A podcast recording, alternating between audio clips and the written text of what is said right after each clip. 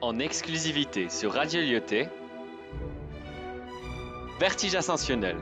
Casablanca, au cœur de la poésie baroque, avec les élèves de la 201 et 215.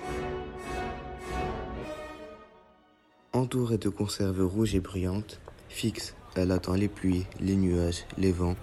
Ce n'est pas son aspect qui est préoccupant. Les passants la dénigrent telle une lassante. Autrefois juges, ils estimaient sa rente. Aujourd'hui, ils n'en seront que des figurants. Bien, tel est son malheur à présent, mais pourtant, elle vous a régalé, il est temps qu'elle vous hante.